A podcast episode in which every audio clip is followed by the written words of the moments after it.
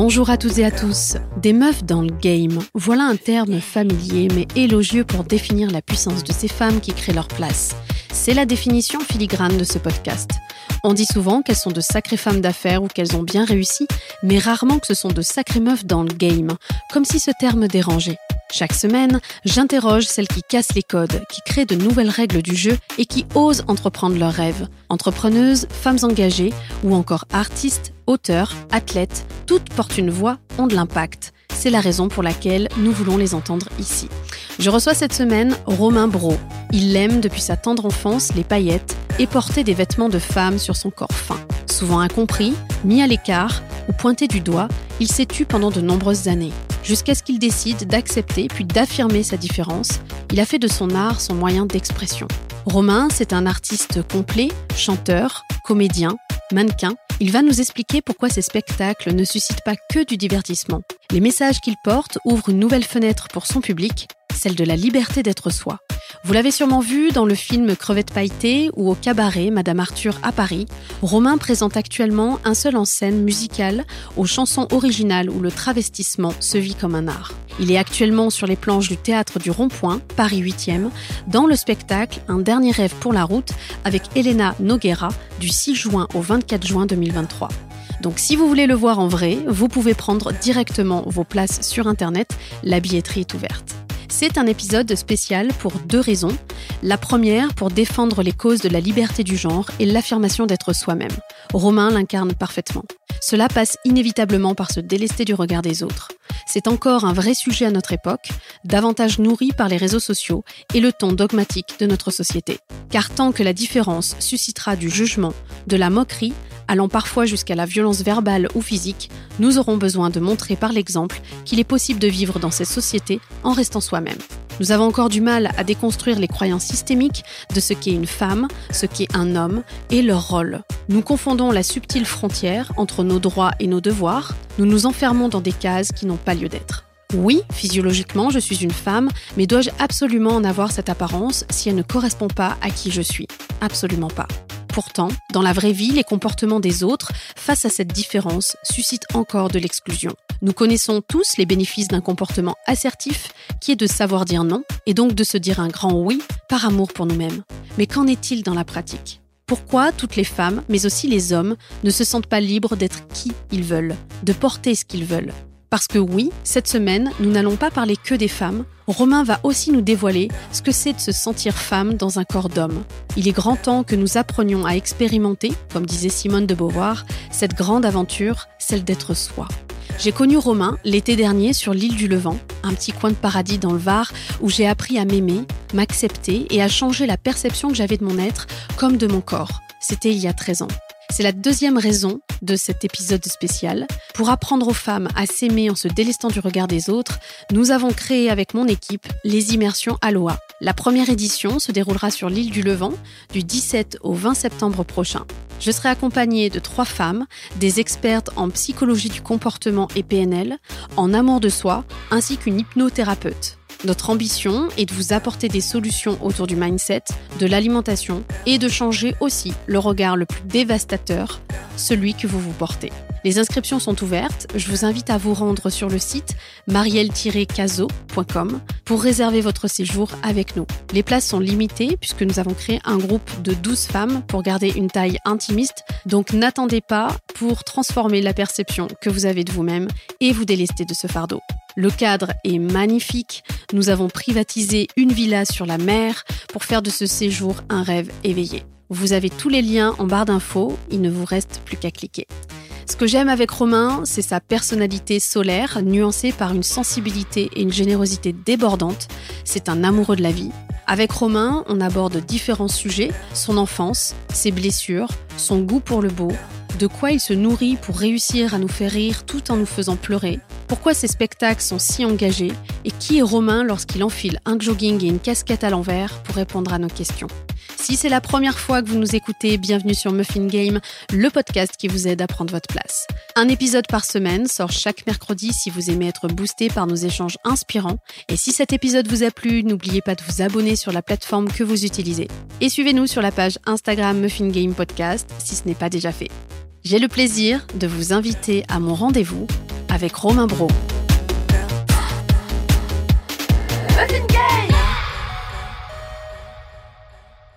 Bonsoir Romain. Bonsoir Muffin Game. Bienvenue sur Muffin Game. Merci beaucoup. Je suis absolument ravie de te recevoir sur le podcast, d'autant plus que tu es le premier homme. Oh, mais qui vous a dit que j'étais un homme? J'essaie tellement de le camoufler, c'est étrange. je serai votre homme. Je suis absolument ravie de te recevoir pour cette édition spéciale, cet épisode spécial. Euh, merci, tu nous, tu nous reçois euh, chez toi ce soir à mhm. Paris. Donc, euh, grand, grand merci. Euh, on est euh, sur euh, le tapis de ton salon, on mange des muffins, on boit un thé. Installez-vous aussi confortablement. Ambiance pique-nique moquette. Ouais, c'est relax, c'est sympa. C'est ça. C'est chez moi. Exactement.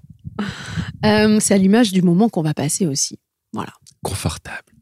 Alors, on a l'habitude de se présenter en expliquant ce que l'on fait, mais rarement en disant qui l'on est. Mhm. Peux-tu te présenter en nous disant qui tu es, Romain?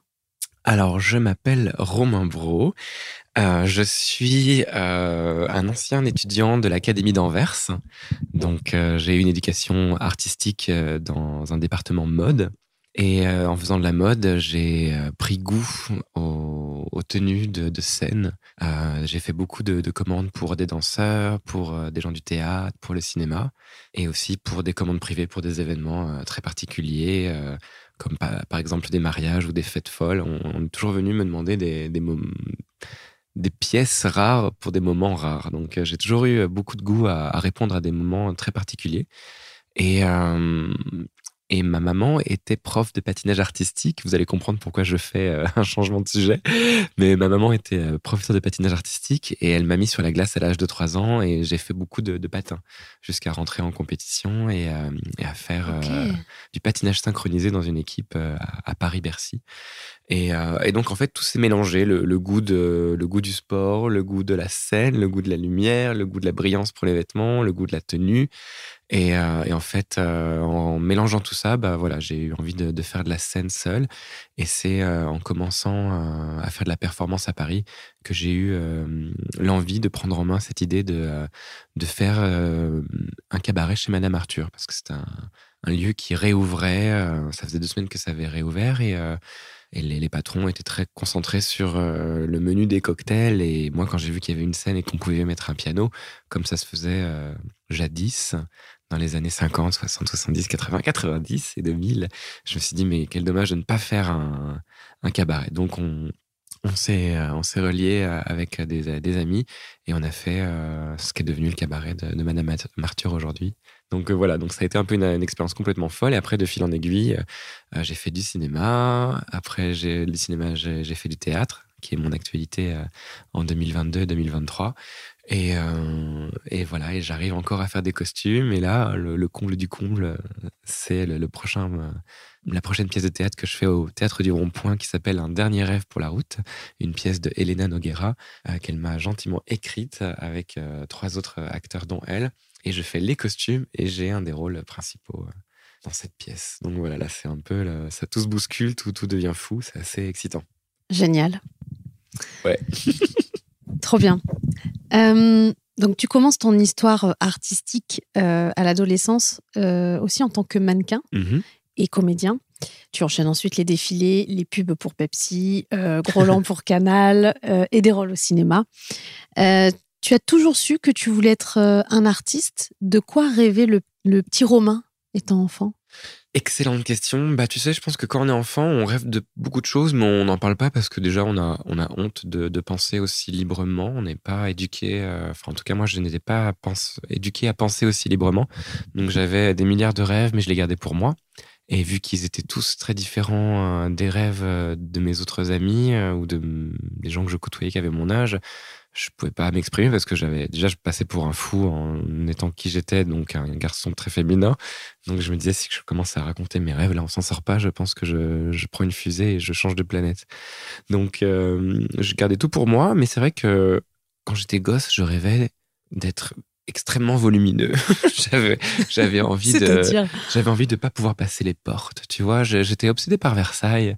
à chaque fois, je demandais à ma maman de, de, me faire visiter Versailles. Je prenais un carnet et des, des, des, crayons de différents noirs et gris et je dessinais euh, les moindres moulures, les détails des chaises. J'étais attirée par le beau. Et c'est des choses que j'ai compris parce que mes parents, c'est ce qu'ils disaient quand ils expliquaient qui j'étais à leurs amis. Ah, mais Romain, il aime tout ce qui est beau. Et moi, je disais, mais c'est-à-dire quoi tout ce qui est beau? C'est quoi le beau? Oui, c'est quoi la beauté? Pour moi, tout est beau autour de nous. Mais euh, c'est parce que c'est doré et que c'est baroque que c'est beau. Alors, je, je me suis dit, ah, c'est génial. Donc, j'ai le droit d'aimer ce qui est beau. Pour moi, ça avait l'air fou et, complètement tragique et dramatique, mais pour les gens, c'était beau. Alors moi, ça, ça m'allait, ça, ça faisait que les choses devenaient un peu plus calmes, peut-être, pour à travers les yeux des autres. Donc, je dessinais un petit peu tout. Je dessinais des fleurs, j'ai pris des cours de dessin, donc j'étais obsédé par le fait de dessiner. Je pense que j'avais envie d'être peintre. Et c'est marrant, même aujourd'hui, si tu me dis, mais Romain, ne pense plus à l'argent, euh, qu'est-ce que tu aimerais faire de ta vie? Eh ben, tu vois, je vais au soleil, euh, dans un endroit où il y a beaucoup d'eau, dans le sud de la France. Euh, et, je crois que je prends des, papiers, des toiles, des, des huiles, des pastels grasses, des pastels sèches, des aquarelles, des stylos bic et du Tipex. je crois que je deviens un dessinateur ou un peintre. Mais en tout cas, ça, c'est un truc qui m'excite parce que je pense que c'est ce que je pourrais faire euh, jusqu'à la mort, tu vois, dessiner. J'adore ça. Hmm. Mais je dessine autrement, tu vois, je dessine en maquillant, je dessine en faisant des costumes, je mhm. dessine euh, des chansons en écrivant. Mhm. J'ai l'impression de dessiner ma vie, tu vois, c'est très intéressant. Donc je, dessine partout. Je, suis un artiste de rue. je me tag. Bah, on a une palette de couleurs infinie pour euh, dessiner la vie qu'on rêve. C'est comme les notes de la musique, tu vois, toutes les couleurs et toutes les notes, on a l'impression qu'on peut vivre jusqu'à la fin en créant. Donc entre la musique et, euh, et la peinture, je suis ravi.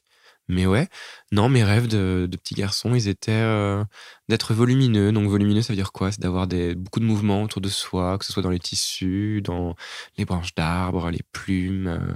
J'adore tout ce qui est texture. Donc tu vois, genre, je, je, peux passer des heures à caresser un tricot ou à regarder un vieux manteau de fourrure ou un coussin en, en broderie, je sais pas. Ça, ça me, tout ce qui est avec des textures, ça me raconte des histoires, ça me rappelle l'animal, euh, notre, notre source, notre base, ça me rappelle mes cheveux, notre poil. C'est des trucs, c'est des matières mmh. qui me, qui me fascinent en fait depuis toujours. Euh. Voilà, donc je, c'est des, envies. c'est marrant, je, je pensais pas du tout au sexe féminin ou au sexe masculin, mais le fait de pouvoir jouer de, de costumes euh, m'excitait beaucoup parce que je pouvais juste m'exprimer. C'était pas une mmh. question de changer de sexe ou de genre ou de, ou même de, de statut social ou de, ou d'histoire. Non, c'était juste euh, une expression. C'était hyper personnel. Parfois, je mettais des foulards sur mes pieds, j'étais une sirène. Je faisais un turban avec mes cheveux, je devenais euh, une voyante extra-lucide euh, avec des, avec des regards fous et je me recouvrais de bijoux. J'avais d'un seul coup l'envie d'être Sarah Bernard, tu vois, genre. Mais c'était marrant, c'était toujours dans un délire de théâtre, d'histoire. J'adorais me raconter des histoires. Et t'as jamais voulu ou envisagé le, de continuer le patinage? Bah si, mais le problème c'est que quand tu fais du sport et que tu es jeune, il y a des paris qui sont mis sur toi très jeune et il faut prendre des bonnes décisions au bon moment. Et ça, c'est tout ce que je déteste, prendre des bonnes décisions au bon moment, parce que je sais jamais quelle est la bonne décision et quel est le bon moment. Donc, euh, au lieu de faire des paris sur le futur, je me suis dit que euh, j'allais profiter de, de, ce que j'avais envie de faire. Donc, euh, c'est à l'âge de 19 ans, après avoir eu le bac, j'avais une scolarité un peu difficile parce que j'étais très très mauvais à l'école, je comprenais pas du tout le système de l'éducation scolaire, j'avais pas du tout ma place dans ces écoles-là, j'étais toujours viré parce que je foutais rien, mes parents étaient très tristes, donc ça créait des rapports très, euh, très, très triste entre mes parents et moi. C'était toujours un peu gris à la maison et j'avais juste envie de me débarrasser de tout ça. Donc le jour où j'ai eu le bac, ça a été une délivrance ultime et, euh, j'ai passé les examens d'entrée des Beaux-Arts d'Anvers mmh. et je les ai eus. Et j'étais le plus jeune de ma classe, je crois. Non, il y avait une copine qui avait 18 ans, moi j'avais 19 ans. On était les deux plus jeunes et on était tellement heureux d'être là. Et, et moi j'ai pu partir en Belgique, vivre à Anvers. Et vivre dans un 35 mètres carrés à 19 ans, bah, c'était la fête, quoi. C'était la liberté. Donc j'ai complètement oublié le patin et je dessinais tous les jours. Euh, je me faisais des looks, je rencontrais des, gens artistes. Donc j'avais, j'ai découvert des vrais amis, des amis qui sont aujourd'hui encore euh, mes amis et dont je suis le parrain de leur fils et leur fille. Ah, c'est génial, tu vois. Genre, j'ai vraiment euh, rencontré des gens et j'ai vraiment eu l'impression de reconnaître des êtres qui faisaient partie de mes rêves, en fait. Donc ça, c'était une vraie découverte pour moi, cette vie là-bas, une vie d'artiste. Et qu'est-ce qui s'est passé? Enfin, qu'est-ce que hum, qu'est-ce que tu as appris dans, dans cette école? Qu'est-ce que tu as compris? Qu'est-ce que parce qu'à cet âge, euh, enfin, à ce moment-là, tu as quel âge? À ce moment-là, j'ai 19 ans, donc euh, c'est un âge où euh, tu es con et tu plus envie de l'être. C'est un âge où tu as envie de commencer ta vie, mais tu sais pas comment faire. C'est un âge où tu as, envie de savoir ce que tu veux faire plus tard parce que tout le monde te le demande et que tu es dans une école où les rêves grandioses peuvent se réaliser mais tu sais pas ce que tu veux faire parce que faire une école de mode, tu peux bah, d'un seul coup être photographe, styliste, mm. dessiner pour une maison, lancer ta marque, te spécialiser dans la chaussure, dans les ceintures, dans les bijoux, ou juste, euh, tu vois, tout est possible. Moi, j'étais un peu, euh, j'avais juste envie de foncer. Et en fait, à 19 ans, bah, j'ai appris à travailler. J'ai appris à, travailler, à écouter les profs parce qu'ils étaient intéressants, ils étaient beaux et intéressants. Et quand je rentrais chez moi, j'avais envie de continuer à réfléchir de ce qu'ils nous avaient appris. Donc je rentrais à la maison, je dessinais encore plus, euh, on créait. C'était une école qui était très libre. Donc on, apprenait par nous-mêmes. Et, et c'est vraiment là que j'ai appris à vivre, à, cuisiner pour moi, mes amis, à vivre avec euh, l'argent que mes parents euh, me donnaient, ce qui n'était pas beaucoup parce que ça faisait partie de l'éducation. Donc. Mmh ouais, devenir autonome et vraiment travailler. Donc, on ne dormait pas, on, travaillait jour et nuit et euh, on était maigre comme des clous, on avait de l'eczéma partout sur le visage, on n'était pas très bien euh, dans notre tête parce qu'on était très stressé. C'est une école qui demande beaucoup, c'est une très très grande école. Et, euh, et ben voilà, j'ai appris à me, foutre un gros coup de fouet au cul et à donner le meilleur de moi-même. Et ça, ça a mmh. été un grand moment dans ma vie, apprendre à travailler en fait, vraiment, pour soi. Qu'est-ce qui se passe quand tu finis cette école? T'as une idée précise de ce que tu veux faire ou pas encore? Non, je crois que c'est le jour où je décide de faire confiance au, schéma de la vie. Et ça, c'est une, mmh. une euh, philosophie que j'ai décidé d'accepter à cet âge-là. Parce qu'il y, a une, y a une fille très belle qui venait de Russie, qui m'a posé des questions. On a partagé des, conseils sur comment travailler à l'école. Elle avait besoin de mon aide, j'avais besoin de la sienne. On a, partagé des, des super moments tous les deux. Elle est devenue une de mes plus proches amies aujourd'hui.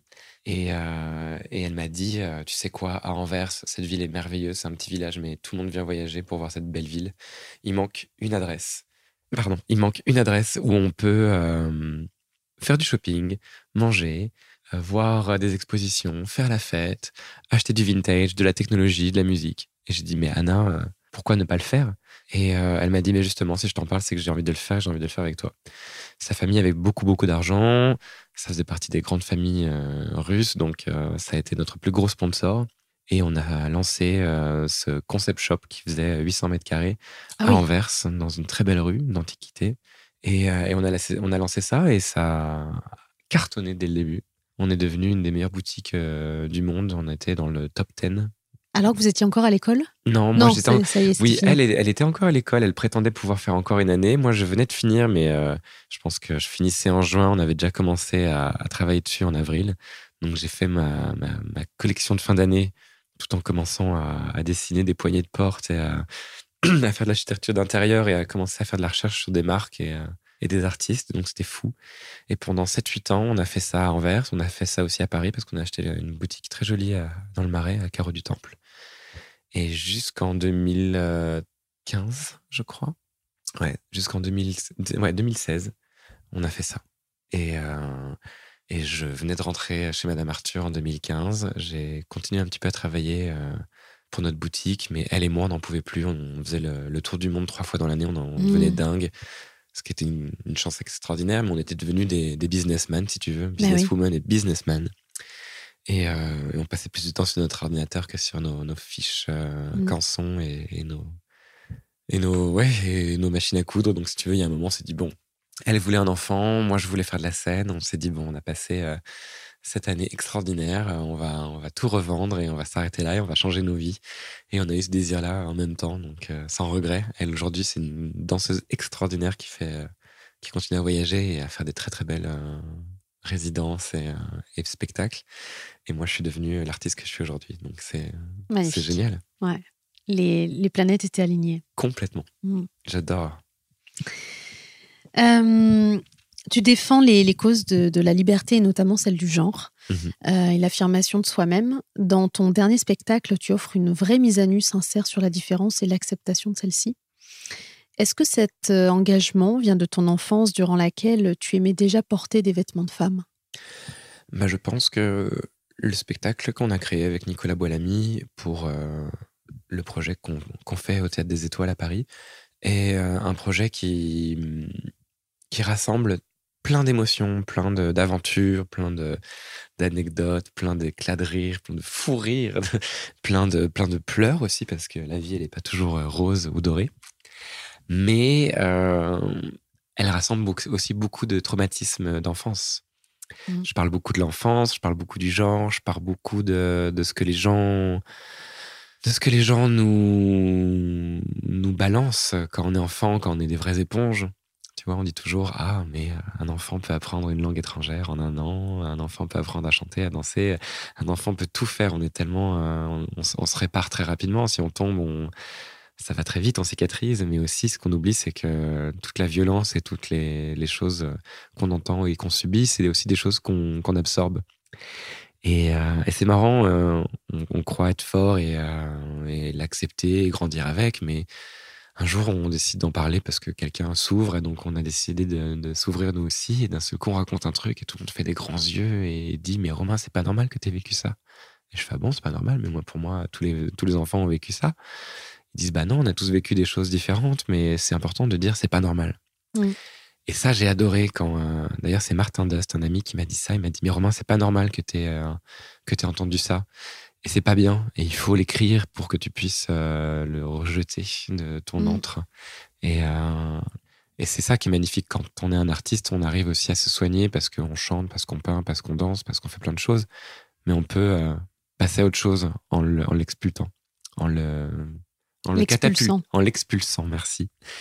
Euh, et, donc j'ai décidé de le faire avec ce spectacle. Et Nicolas Boilamy m'a énormément aidé parce que lui, il est vraiment allé euh, creuser au fond de moi-même. Lui, c'est un écrivain, c'est un directeur artistique, il est très sensible euh, aux artistes et il a vraiment réussi à me sortir les verres du nez.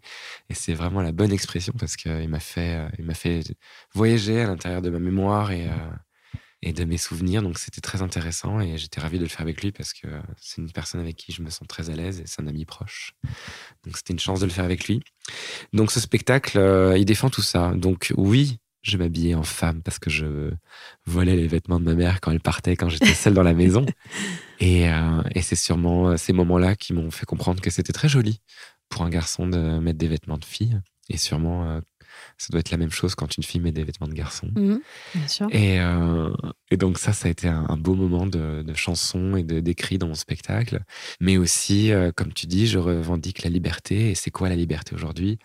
Tu vois, c'est terrible. La liberté, c'est quoi? Aujourd'hui, Instagram, euh, Instagram m'a supprimé mon compte. Mais oui, j'ai vu ça cet après-midi. Je sais pas combien d'heures ou de jours ça va durer, si je vais pouvoir réussir à trouver mon compte. Pourquoi ils ont Je, je m'en suis aperçu tout à l'heure avant de venir, je, je le trouve plus. Je sais pas. Je crois que j'ai été piraté. Il y a dû y avoir un truc. Bon, je suis en contact avec Meta, donc j'espère qu'ils vont pouvoir m'aider, parce que malheureusement, c'est un outil de travail pour moi. Ben, bien sûr. Mais tous mes amis m'ont envoyé des messages. C'est la fin du monde. T'as plus Instagram et tout. Je leur dis mais arrêtez, vous avez l'air d'être complètement hystéro.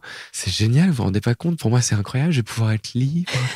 tranquille. je vais être tranquille, ça va être génial. Je n'ai plus besoin, euh, j'ai plus besoin de me sentir forcé à faire des stories débiles de ce que je mange et de où je vais euh, et de répondre. Euh, à tous ces gens qui n'ont pas réussi à comprendre les sous-entendus d'une super photo avec beaucoup d'humour, il faut toujours tout expliquer. voilà, je crois qu'aujourd'hui, la liberté, ce serait de ne pas avoir de réseaux sociaux. Mais non, je plaisante. J'adore ça, les réseaux sociaux. Je m'amuse beaucoup avec. Mais, mais c'est drôle. Écoute, je sais pas, la liberté aujourd'hui, je pense qu'il faut se battre pour sa propre liberté. Moi, ma liberté, c'est quoi? C'est de sortir de chez moi comme je veux et de me sentir heureux et de lever la tête et de prendre le soleil euh, sur la peau ou d'ouvrir un, parapluie euh, complètement or avec euh, des petits morceaux de cristaux qui pendouillent euh, avec marqué en énorme Jean-Paul Gaultier et ça me fait rire j'adore je sais pas j'ai envie d'être libre bah oui on l'est à Paris on a on a réussi à se battre et euh, dans les grandes villes de France on arrive à être de plus en plus libre je dis pas que le combat est gagné loin de là mais mais en tout cas, je trouve qu'on va vers le haut. Et il y a beaucoup de combats, les combats de, la femme, les combats des différences de peau, des différences de religion, juste l'acceptance et le vivre ensemble. Je pense qu'aujourd'hui, c'est ça, les vraies valeurs à défendre. Si tu défends ça, euh, est-ce que euh, tu t'es déjà pas senti libre? Oui, bien sûr. Bien sûr. En plus, c'est vrai, parfois c'est avec tes amis, parfois c'est avec tes parents. Mais c'est à cause de. Enfin, non, c'est pas à cause. Faut pas dire à cause, mais je pense que c'est lié à notre sensibilité. Hmm. Et moi, peut-être que je suis trop sensible ou très sensible à ma façon, et c'est à moi de, de gérer ça. hein. De toute façon, ça me regarde. Mais euh, bien sûr, il y a en- encore quelques jours ou quelques semaines, on a dû me dire non, ne dis pas ça, parce que ça, ça, ça. Donc là, je me sens pas libre. Tu vois, on, m- on Mm. m'interdit de, de dire quelque chose. Je suis ah bon, mais pourtant, je voulais juste être drôle, je voulais être marrant, je voulais être généreux. Mais euh, si on s'est pas compris, bah, j'en suis désolé. Mais à ce moment-là, je me sens pas libre. Pourtant, tu vois, c'est entre amis, c'est entre potes. euh, Hmm. mais ça peut me blesser. Donc, euh, je me dis, bon, je prends un moment, je me détends et ça va passer. Ou sinon, tu vois, je suis allé voir mes parents dans le sud et, et ma mère m'a encore fait le coup de, mais non, Romain, tu vas quand même pas sortir avec ce pantalon, on va aller au restaurant ce soir. Ah oui. Je fais, oh, bon, d'accord, maman, mais c'est mignon, tu vois, parce que ça me rappelle plein de traumatismes d'enfance que j'ai, que j'ai réussi à nettoyer. Donc, je me dis, bon. Oui, allez. ça te- je ça t'atteint plus. Hmm. Mais aujourd'hui, euh, non, évidemment, quand tu sors de chez toi et que tu as les, poubelles qui flambent et, euh, et que tu as peur parce que tu sais pas si euh, l'odeur que tu viens de respirer, euh, qui est hyper nocive, va te faire du mal et que tu ferais mieux de rester chez toi parce qu'en fait, ça se trouve, tu vas te prendre un bout de carton avec le vent enflammé et que tu vas, tu vas te retrouver brûlé au premier degré. Ça t'est arrivé ça? Non, ça m'est Ah. pas arrivé, mais tu vois, Ouais, quand ouais. tu sors de chez toi et que tu vois que la poubelle flambe et que en fait tout le monde court partout, renverse tout et, euh, et que la ville est en fumée et que tu as juste dit à ton pote que tu allais lui rendre visite parce qu'il va pas bien, tu te dis merde, est-ce que je le laisse euh, dans son malheur ce soir ou est-ce que je rentre chez moi parce que j'ai peur? C'est pas c'est pas ça être libre, tu vois, c'est pas Hmm. bien. Donc euh, ouais, ça fait peur. Il y a des choses qui font peur, mais on peut pas toujours être libre et ça faut l'accepter. Le plus important, c'est de se sentir libre quand on est déjà chez soi. Moi, je me sens libre chez moi, donc ça c'est bien. Je me sens libre quand je sais que je suis avec des gens qui m'aiment et que j'aime énormément. Je me sens libre. Et, même quand je me sens en danger, eh ben, j'affronte le danger parce que je me sens libre. Mais euh, tu peux pas t'empêcher d'avoir des, des idées un peu noires ou des, des peurs, mais il faut les affronter. Et puis s'il y a un problème, bah, on le réglera. En tout cas, j'essaierai. Euh, alors, nous, on s'est. euh, Enfin, moi, je t'ai euh, rencontré euh, sur euh, cet été, enfin l'été dernier, Mhm. sur, sur l'île du Levant, dans le Var. Oh, Oui, l'île du Levant. Notre île. Tout le monde dit mon île. oui, c'est vrai. fascinant. Hein. Il y a un truc avec ça. Moi, je veux pas que les, les gens ils disent. Moi, je dis toujours notre île parce que je dirais Oui. jamais mon île. Oui, C'est mais horrible, mon île. ben, en fait, euh, c'est inconscient parce Ouais. qu'il y a, il y a tellement d'amour, il y a tellement d'attachement à cette île que c'est Mhm. c'est son chez soi en fait. Il y a vraiment un truc d'appartenance. euh, Ouais. c'est un foyer quoi. Voilà, Ouais, c'est un nid douillet. Et c'est vrai que eh ben, on y va depuis quelques années, toi et moi, Mhm. et euh, j'ai eu euh, l'agréable surprise de te voir euh, sur scène avec Mhm. ton équipe du cabaret, donc de la de Maison Arthur. Non, c'est pas Madame Arthur. ah bon, c'était pas. Madame Arthur? L'île du Levant, c'est plusieurs cabarets qui se regroupent. Moi, j'ai ouvert le. Tu vois, genre, l'année dernière, on a eu Martin Dust du cabaret de Poussière, par exemple. D'accord. On a eu Julie, Dimon, Julie Démon, qui, qui est une contentionniste circassienne, qui, elle, travaille beaucoup au cirque électrique. Euh, il y a eu euh, Morgane, qui, était, euh, qui débutait chez Madame Arthur et qui travaille aussi pour le cabaret La Bouche. On a eu Grand Soir, qui, qui bosse aussi au cabaret La Bouche. Martin Popin, qui lui est un chanteur d'opéra à travers plusieurs compagnies et qui travaille aussi chez Madame Arthur. Donc, tu vois, c'est un regroupement d'amis. C'est ok, c'est génial. On représente pas un cabaret, on représente le cabaret. Voilà. Ouais, de, de- de façon générale. Absolument. ouais. Ouais. Et j'ai été euh, absolument fascinée parce que c'était euh, c'est un spectacle que vous euh, que vous avez délivré de façon euh, totalement libre, en Ouais. vous faisant plaisir, enfin en vous autorisant toutes les audaces. Enfin, Ouais, ouais. c'était euh, juste fou. Et on est passé par toutes les émotions. Et Mhm. on, on a autant ri que pleuré, que on a été touché, que et, euh, et moi je t'ai trouvé euh, euh, terriblement beau et à la fois divinement belle. Et, c'est incroyable. Et ce, ce paradoxe qui est de se dire, mais il, est beau tout le temps. Parce qu'il y a ce truc où ça rayonne et puis il y a un vrai message. Enfin, il y a vrai. euh, Enfin, voilà, c'est ça, ça se communique en tout Ouais, cas. ouais. Et donc j'ai beaucoup ri. Et puis tu m'as également touché aux larmes avec cette chanson, Suzanne. Hmm, qui fait partie de mon spectacle. Voilà, que tu Ouais. interprètes Ouais, euh, magnifiquement bien. Et Nico va nous mettre euh, un extrait, si tu le permets, dans le Waouh, podcast. génial, trop bien. Dans la cour de l'école, j'étais le condamné. En plein cœur de l'enfance, on me déshabillait. J'excitais les regards comme on mate un objet. Il changeait mon prénom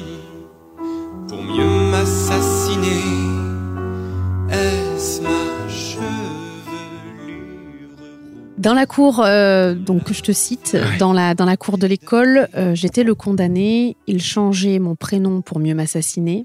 Il m'appelait Suzanne comme il me giflait. Non, je n'ai pas oublié. C'est fort comme mot. Ouais. Alors déjà, c'est une chanson qui a été écrite par euh, Nicolas Boilamy et Mhm. qui a été mise en musique par Christophe Cazenave, deux personnes que j'aime beaucoup et avec qui j'ai une confiance absolue. Euh, c'est génial parce que cette chanson, en fait, c'est Nicolas. On était en Normandie. On était tous les deux en Normandie parce qu'on adore aller en Normandie, on s'y sent bien. Et il m'a dit Viens, on va s'asseoir sur un lit et tu vas me raconter des trucs d'enfance. Et je, pendant une heure, je lui ai parlé de, ce mot, de ce prénom Suzanne qui m'avait hanté euh, pendant toute mon enfance. Et il prenait des notes, il prenait des notes, et je me suis dit, mais qu'est-ce qui est intéressant là-dedans? Je comprenais pas. Et puis un jour, il m'a dit, j'ai fini ta chanson, c'est une très belle balade, j'espère qu'elle te plaira. Et je l'ai lue et euh, je me suis assis, je dis, ah, waouh, qu'est-ce qui vient de se passer? Mm. Parce qu'elle n'était pas encore mise en chanson, elle est, elle est devenue encore plus belle quand Oui. elle a été mise en musique par Christophe Cazenave. Et euh, rien que les mots de Nicolas, c'était tellement beau, tellement personnel. C'est comme il avait, euh, il avait réussi à rentrer sous ma peau et à prendre toutes les petites particules de mémoire et de sensations que j'avais eues pendant ces années-là. Et Suzanne, bah ouais, tu vois, c'est euh, un soir, un, un un midi à la cantine. J'étais à table avec six autres de mes camarades d'école et le chef de table euh, a décrété que Romain Bro ne s'appelait plus Romain Bro, mais qu'il s'appelait Suzanne parce qu'il ressemblait trop à une fille et que euh, quand on allait à la piscine, on prenait des quarts, les quarts Suzanne, et que sur ces quarts, il y avait euh, toute une série de profils de femmes qui se ressemblaient, mais de différents dégradés de bleu et de jaune. Et tu avais ces, profils avec les cheveux en l'air. Elles étaient très belles d'ailleurs. Je les adorais. J'adorais regarder ces, ces dessins. Et un mec a dit un jour Mais regardez, c'est Romain sur le bus, c'est Suzanne, l'écart Suzanne. Et donc, depuis, à table, le chef de table a dit Non, c'est pas Romain, c'est Suzanne. Et tout le monde a m'a- appelé Suzanne. Et, euh, et j'avais pas assez de courage pour leur dire euh, de fermer leur gueule. J'avais pas assez de courage pour euh, avoir un avis sur la question. J'ai juste subi le truc. Et, et c'est marrant parce que tu sais, quand tu quand es ado à l'âge de 14-15 ans et que tu racontes à tes potes, ah, vous savez, moi, quand j'étais gosse, on m'appelait Suzanne. Mm. Et là, tu vois les gens qui explosent de rire. Et tu comprends pas. Je dis, mais putain, mais pourquoi c'est drôle? Mm. Je comprends pas. J'aimerais comprendre, j'aimerais rire avec vous. Je comprends pas pourquoi c'est drôle. J'arrive pas à comprendre. Ça me tuait, je comprenais pas. Et euh, bah voilà, et puis ben. j'avais- Je faisais rien avec ça, je le subissais, et puis on en a, au moins on en aura fait une très très belle chanson. Mais comment, comment fait-on pour faire de sa différence un don, une force que l'on s'offre d'abord à soi et pour ensuite à un public? Parce que tu en as fait quelque chose de ça. Mais pas seulement qu'une oui. chanson. Bah oui, mais je sais pas quoi faire d'autre, honnêtement. hein. Parce que euh, si je fais pas ça, tout ce que je fais, si j'écris une chanson et que je parle pas de tout ça, cette chanson, elle va pas être très intéressante. En tout cas, elle me paraît pas très, elle Mm. va pas me paraître intéressante. Si je m'habille euh, de manière euh, dingue, mais comme le ferait n'importe quel euh, influenceur avec euh, des sweatshirts, des baskets euh, et un chapeau machin chose, et, des bagues débiles avec des, des fausses dents en or, je sais pas, je, c'est pas moi. Donc j'ai l'impression Mm. que si un artiste ne- n'est pas 100% lui-même dans son art, c'est pas un bon artiste. Mhm. Et euh, c'est pour ça que je déteste les mouvements, les tendances, tous ces trucs-là. Ah, c'est vachement à la mode en ce moment. Et là, il y a un truc qui me flingue, c'est que parfois la presse, les journalistes me disent Bon, alors c'est génial parce que, alors le genre, euh, c'est dans l'air du temps, c'est au goût du jour, donc on va en parler. Et moi, je me dis Mais putain, j'ai pas du tout envie de parler du genre et de mon expérience parce que c'est au goût du jour et parce que c'est euh, Mm. dans l'air du temps, va te faire foutre. J'ai pas du tout envie de parler de ça parce que c'est, euh, ça va faire vendre ton paplard. Moi, j'en parle parce que c'est ma vie, parce que c'est une évidence. Je peux pas parler d'autre chose pour le moment. Peut-être que dans cinq ans, je parlerai d'autres trucs qui me reviendront, qui viendront de manière logique dans ma tête. Mais euh, aujourd'hui, j'ai envie d'évacuer ça en moi. J'ai envie d'en parler. Je sais que ça parle à des gens. Je sais aussi Oui. qu'il y a beaucoup de gens qui me communiquent leur, euh, leur peur parce qu'ils ont des enfants euh, qui sont LGBTQI+, et qui ne savent pas comment communiquer avec eux et qui viennent avec leurs enfants à mon spectacle parce qu'ils ont l'impression que ça va peut-être créer un déclic pour les enfants.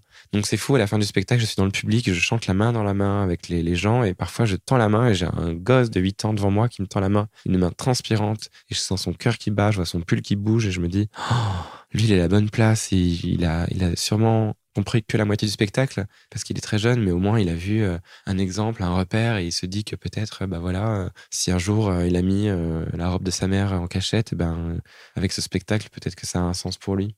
Je sais pas ce qui se passe dans la tête des gens. En tout cas, moi, je sais que si je le fais et que, et que bah, je vois les, les yeux qui brillent dans la salle et que et qu'à la fin, on vient, de me, vient me dire merci et que ça les a aidés, bah, alors moi, j'ai fait un bon travail. Je me dis que mon travail d'artiste, d'artiste sur scène, et eh ben, il est cohérent et que je suis au, au bon endroit. Et pour moi, bah, voilà, en tant qu'artiste, j'ai envie d'être au bon endroit. Donc, tu me dis, oui, je fais ça, mais je sais pas quoi faire d'autre pour le moment. Donc, c'est ce que je fais et j'espère que je le fais de mieux en mieux et que j'apprends. Bah, en fait, hum, c'est beaucoup plus difficile de porter un masque social que d'être soi-même, finalement, parce que ce masque, en fait, c'est tous les jours un effort pour être quelqu'un d'autre, pour plaire aux autres, ou en tout cas pour pas déplaire. Mmh. Alors que d'être soi-même, c'est beaucoup moins fatigant. Mais il y en a beaucoup qui disent que ça demande du courage. Est-ce que toi, tu as senti ça? Bien sûr, bien sûr. Ça t'a demandé du courage, toi? Écrire ce spectacle m'a demandé énormément de courage la première fois que j'étais sur scène avec ce spectacle, j'ai. Mais d'ailleurs, ça a été très compliqué les débuts. Hein, et c'est marrant parce que euh, depuis le mois de mars, on est revenu pour une troisième saison avec le spectacle aux étoiles. Et j'ai commencé en mars 2022. Et là, on était pour la troisième saison en 2023 en mars. Et je sais qu'il y a des gens qui sont revenus voir le spectacle par curiosité ou parce que ça leur manquait et qui m'ont dit Mais Romain, c'est dingue, c'est un, un spectacle complètement différent tout a évolué, tout a mmh. été euh, magnifié. C'est incroyable le, travail que vous avez fait. Et, oui, parce que euh, il a eu il a eu du mal à démarrer ce spectacle. C'était très dur pour moi. Et j'ai dû trouver euh, plein de, de, de, points de générosité pour donner encore plus d'amour, de messages, de force et de, courage à trouver parce que c'est un spectacle qui me demande beaucoup. Déjà, faire un seul en scène, c'est énormément de travail. Tenir une heure et demie sur scène entre le chant, la comédie, la poésie, la danse, ça a été euh, beaucoup de travail. Donc, ouais, on a mis un an pour, euh, pour vraiment arriver à, un résultat euh, qui fait qu'aujourd'hui, toute l'équipe, on en est fier. Je sais pas si c'est français ce que je viens de dire, mais voilà. Bon, on a compris. C'est le plus si vous avez compris le message, c'est le plus important. Est-ce que hum, pour toi, quel est le plus difficile? C'est de te mettre à nu au levant ou sur scène? Ah non, au levant, on se met pas à nu. En le, au levant, on enlève nos vêtements, mais c'est pas, c'est pas ça, se mettre à nu. Aujourd'hui, euh, montrer euh, son corps, euh, on le fait tous sur les réseaux sociaux. on est mhm. tous là. c'est vrai. On a tous là en slip, en trikini, avec le bon angle, le bon filtre, la bonne position qui nous fait moins de ventre, plus de fesses, plus de seins, moins d'épaules. Et on fait tous des mimiques pour être plus jolis, mais c'est des, c'est des, c'est des traits d'humour, c'est une mascarade, c'est comme un maquillage, on s'en fiche. Et le levant, c'est pareil, on est en kimono, on est en paréo, on se voile le corps et on se dévoile le corps. C'est une liberté, le levant, c'est magnifique, mais se mettre à nu en racontant sa vie, en, analysant sa vie, en, la partageant avec les autres de manière extrêmement intime par des, moments forts de, famille, de santé, d'amitié, de, profession, de, de, peur et de joie. C'est ça, se mettre à nu. C'est c'est aujourd'hui dire quelque chose qui fait que on va réfléchir à ce que tu dis. Et ça, ça, se mettre à nu pour moi. Dans un article du journal Libération l'année dernière, tu dis, et je te cite, Je suis travelote et pas conne. alors ça, c'est. Qu'est-ce que ça veut dire? Ouais, alors ça, je vais avoir beaucoup de plaisir. C'est bien, c'est la première personne qui euh, qui dit mais qu'est-ce que ça veut dire? Parce que tout le monde a trouvé ça très drôle, mais personne m'a demandé pourquoi je l'avais écrit. Ah ben moi, je suis très curieuse de ah bah, savoir. Bravo. Euh, alors, c'est une très bonne anecdote. J'étais à Anvers et il y avait euh, des drag queens, mais des drag queens qui avaient euh, l'âge de mon père peut-être. Donc euh, des messieurs euh, entre 50 et 60 ans, tu vois. Et mon père a plus de 60 ans d'ailleurs, je préfère, je, préfère le dire, mais je pense que c'était des, messieurs qui avaient autour de 60 ans, donc entre 55 et 65 ans. Et il était drôle, donc en, en Flandre, à Anvers, où on parle flamand, et parle parfois français avec un accent flamand extraordinaire, mais extraordinaire, chérie. oh, parfois, ça roule les airs à, l'italienne, mais avec un accent belge très intéressant et c'est très drôle. Tu sais, c'est, plein d'amour, c'est plein de, d'anecdotes très drôles et de, de, de mimiques, de, de, gestes fous. C'est, c'est un mélange, cette langue, cet accent est merveilleux. Et donc, on va voir les drag queens je les trouvais très, très drôles. Elles avaient des, des outfits. Euh, elles essayaient pas du tout d'être belles ou de, ou d'être féminines. C'était vraiment clownesque c'était plein de, plein de, plein d'amour, de tendresse, de, de références à des films. Euh, c'était vraiment euh, comme un dessin animé. C'était très très touchant de les voir. C'était très drôle et très coquine. Et on aurait dit trois chippies, donc je les vois, on rigole et tout. Et j'étais avec des copines euh, hétéros euh, qui venaient de Paris. Et je dis hétéros parce que vraiment elles avaient elles avaient cette approche avec les dragues qui était très marrante, mais comme comme une femme cisgenre pourrait venir voir une drague et, et essayer, essayer de comprendre le maquillage, les tenues. C'était, tu sens que la femme est chamboulée, donc c'est toujours très intéressant. Et on commence à parler, à parler, à parler. Et moi, je, je, dis à, l'une d'entre elles, j'ai fait, mais vous parlez un français? Parfait. C'est, c'est vraiment, vous parlez très, très bien français. Elle fait, eh oui, chérie, on est travelote, mais pas conne. Et ça, elles m'ont fait exploser de rire Vraiment, elles m'ont fait exploser de rire. Et je me suis dit que cette phrase était géniale. À l'époque, j'étais pas du tout travesti, je, je m'habillais pas du tout en femme, je travaillais dans la mode, j'essayais les, les, créations qu'on faisait entre copains au studio, mais on n'en faisait pas un, acte artistique, on en faisait un mm. acte intime et de, de blague. Et le jour où, euh, où je me suis fait interviewer par Le Monde, je sais pas pourquoi, j'ai sorti cette phrase, elle est sortie naturellement et, et j'étais content de faire écho au passé. Voilà.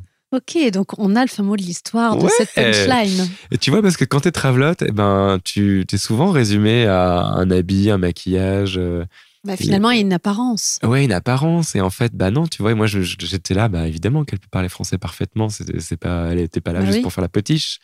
Et j'ai adoré sa réaction du style, bah attends, tu connais pas ma vie, ça se trouve, euh, je suis un grand avocat euh, à Bruxelles. Et j'habite, euh, tu vois, je sais pas, on, on oublie la vie euh, du jour. Euh. donc c'est très beau de dire, voilà, je travaille, t'es pas conne. Ça, ça fait réfléchir aussi, je trouve. Ouais, complètement. Ça nous renvoie à notre responsabilité aussi de comment on juge les gens. Absolument. C'est génial. Absolument. alors nous avons un amour en commun qui est cette, cette île, mmh cette île où, où, règne la tolérance, l'acceptation de l'autre et la liberté d'être soi. Euh, on en parlait tout à l'heure un petit peu en off. Moi, ça m'a appris euh, ce qu'est de se délester du regard des autres. Comment tu as fait euh, pour que le jugement des autres ne t'empêche plus d'être toi-même? Bah, Le jour où j'ai compris que le jugement des autres ne m'empêchait, m'empêchait pouvait m'empêcher d'être moi-même, je me suis dit, si je continue dans cet axe, je vais jamais avancer dans ma vie. Mmh.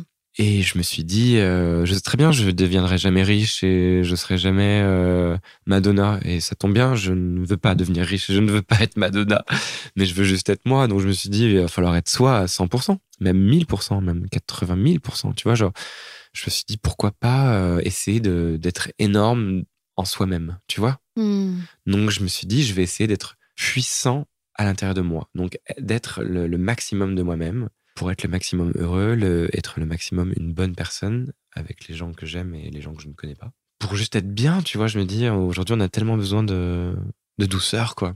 Mm. Et donc, le fait d'être à fond dans ce qui je suis aujourd'hui m'aide à être heureux, donc m'aide à rendre les gens heureux. C'est ça. Le jour où j'ai compris ça, je me suis dit, il faut absolument que je continue. Et, et j'adore c'est pour ça que je parle toujours de mon équipe et c'est pas mon équipe, c'est les gens avec qui je travaille, avec les gens qui croient en moi. Euh, Charlotte Touré qui a mmh. organisé notre rendez-vous aujourd'hui, Nicolas Boilamy avec qui j'écris le spectacle et qui aussi est mon, manager musical. Euh, French Parade, qui est mon label musical avec qui je vais, euh, je vais lancer un, mon premier album en 2024, tu vois, par exemple. Mhm. Euh, Isabelle Brullier, qui gère euh, mon image, qui m'aide à travailler avec les marques, avec différents magazines. tous ces gens qui, qui, croient en moi, tu vois, Christophe Cazenave, qui, qui, fait de très belles musiques, et tous les gens qui, qui travaillent avec moi pour les paroles de, de mes chansons, et, ceux qui m'encouragent à, à, les écrire moi-même. Donc voilà, tu vois, grâce à, à, eux et grâce à moi, et ben aujourd'hui, on arrive à construire tout ça ensemble. Et, on s'éclate et c'est trop sain et c'est vraiment très très agréable. Et c'est ça que j'ai envie de continuer à faire parce que c'est trop cool quoi. Ouais, soit ça rend heureux. Ah ouais. Est-ce que c'est ça qui te permet de t'autoriser absolument tous les arts? Parce que tu fais autant des défis de mode que t'es géris, que t'es comédien, chanteur, interprète. Ouais, mais. Euh, tu vois J'ai le oui facile déjà et je sais ce que je veux. Donc j'ai aucun problème à envoyer euh, plein de messages à une, maison de mode parce que j'ai envie de porter leurs vêtements pour aller marcher, aller, pour monter les marches de Cannes ou pour aller à une émission de télé ou juste euh, aller à une soirée, tu vois.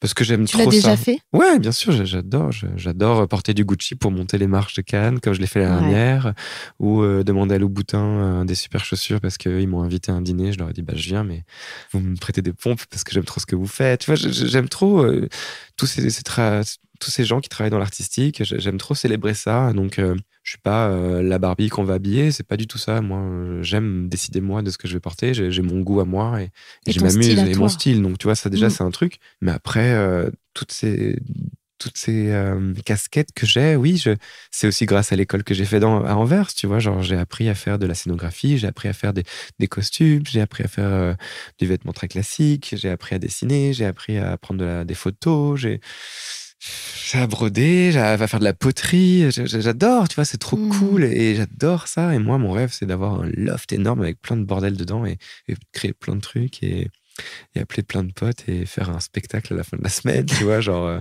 c'est vrai que les, époques dans les années 80 où on te montre la factory avec Warhol, tous ces délires, tu vois, ou alors le Monte Veritas qui était une montagne naturiste en Suisse où tu avais euh, plein de gens d'Europe qui étaient venus pour danser et faire euh, des sculptures, tu vois, tous ces espèces de trucs, ces espèces de, sectes artistiques, ça, ça me fascine, j'adore, c'est trop drôle. Tous les mouvements m'inspirent énormément, quoi.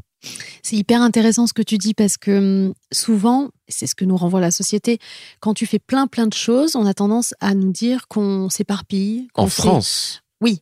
Ça, c'est du made in France. C'est de la connerie française. Classique. Et il y a cet adage de se dire, à partir du moment où tu testes plein de choses, où tu fais plein de choses, ça veut dire que tu n'es pas stable, ça veut dire que tu sais pas ce que tu veux. Alors qu'au contraire, pour moi, c'est quelque chose qu'on fait naturellement quand on est enfant. On, on teste plein de trucs, c'est OK. Mais comme si on pouvait pas continuer à le faire étant adulte, alors que pour moi, euh, ça nourrit les êtres humains que nous sommes. tellement français. Tu vois, c'est comme euh, j'ai commencé à faire du cinéma et on m'a demandé de faire des, des rôles de, euh, de transgenre, de travesti. Alors très bien, moi, ça mmh. tombe bien, c'est ce que j'aime faire et c'est mmh. aussi une partie de qui je suis. Donc, c'est très très agréable pour moi. Mais c'est vrai que, euh, tu vois, là, on m'a proposé euh, un nouveau rôle où on me demande de jouer euh, un personnage gay homme avant sa transition. Donc je dis bah ça c'est génial, ça m'intéresse vachement de défendre aussi euh, mhm. euh, l'homme gay avant euh, son avant son grand pas vers la transition, tu vois. Je trouve ça génial de, le jouer, tu vois. Donc là petit à petit on commence à comprendre que je peux faire autre chose que d'être perché sur des mhm. talons aiguilles de 12 cm et des robes de diva. Donc je, ne dirais jamais non de toute façon à un rôle pareil, j'adore faire ça. Mais je me dis voilà, attends, je suis en train de, devenir comédien, j'y ai pris goût, j'ai envie de, tester plein de choses. Donc voilà, mais en France, il faut se battre pour pour sortir les choses des cases, hein. My God. On est d'accord. Donc euh, tout, le monde, tout le monde me dit oui, mais alors t'es plus comédien ou t'es plus chanteur maintenant? Bah tout. Je fais bah j'en sais rien. Qu'est-ce que pourquoi est-ce qu'il faudrait être plus quelque chose et moins mm. ça? Aujourd'hui, là, j'ai beaucoup envie de chanter, donc euh, faites-moi chanter. Mais demain, j'aurais peut-être envie de faire la comédie ou demain, j'aurais mm. envie de, je sais pas moi, de passer la nuit, euh, enfin passer la journée dans mon lit parce que je parce que j'ai envie de me reposer, j'en sais rien. Mm. C'est génial. L'artiste, c'est vivre de son art tous les jours. Donc voilà, on n'a pas de jeu, on n'a pas de jour off. Et quand je pars en vacances, bah, je chante le soir, je dessine, j'écris. On n'est pas en vacances quand on est artiste, on crée toute la vie. Et j'aime ça. Est-ce que l'entourage, les gens qu'on choisit de faire entrer dans notre cercle, est un enjeu majeur, selon toi? Vous pouvez répéter la question Je n'ai pas bien compris, pardon. Est-ce que l'entourage, donc l'environnement qu'on se constitue avec les personnes qui ah, gravitent dans cet environnement-là, euh, les gens qu'on choisit de faire rentrer dans notre cercle, est-ce que pour toi c'est un enjeu majeur? Ah, je commence à comprendre cette question. Ah, c'est une très très bonne question. Il est bien ce podcast. Ah, j'espère que vous êtes des millions à l'écouter. Des millions au ah moins. là, je suis d'accord. Là, vous ne me voyez pas, mais je suis en train de me goinfrer de muffins. À chaque fois qu'on me pose une question, j'en profite pour euh, manger un muffin en même temps. Parce qu'il m'a été offert une très jolie petite euh, panière de muffins. la box à muffins. La box à muffins. Mm. C'est un peu la, la Brie Van de Camp des temps modernes, vous êtes, ma chère. euh, alors, oui, alors c'est une énorme question. Elle est très très belle parce que le casting, c'est un casting. La vie est un casting. C'est mm. fascinant.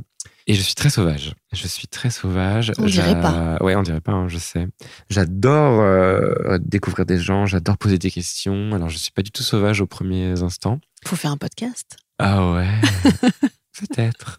On y pense. non, mais j'adore, j'adore les gens. Donc en général, moi, je peux passer. Je fais pas. tu sais toutes ces vieilles qui sont en terrasse. Euh, à Saint-Germain avec leurs bouquins qui ne font semblant de le lire et qui regardent les gens toute la journée passer en, aller-retour. C'est moi. J'adore voir les gens. Je trouve que les gens sont beaux, les, visages, les, looks, les, mouvements, les gens qui marchent, ça me fascine. Je, trouve que vraiment le monde est beau et j'adore ça. Mm, Donc ça, ça me, ça me rend amoureux des gens. Et j'adore les gens, même quand ils sont chiants et cons, ils, ils m'intéressent. Après, les gens qui me font du mal, alors tout de suite, je les mets à la poubelle direct. Hmm. Ça, c'est réglé. Mais les- tout le monde a le droit d'être même euh, bruyant, agressif. Je me dis qu'ils ont des raisons, donc j'essaie de comprendre pourquoi. Et il s'avère que parfois leurs raisons sont très bonnes. Donc je juge pas les gens qui sont comme ça. Mais après, les faire rentrer dans ta vie privée, c'est tout un autre sujet. Il y a très peu de gens qui rentrent dans ma vie privée parce que j'ai une tendance à être très généreux en temps, en amour et aussi en attention, en, en tout en fait, si tu veux. Donc je, me préserve. Et récemment, bah, d'ailleurs, sur l'île de Vent, j'ai rencontré un ami.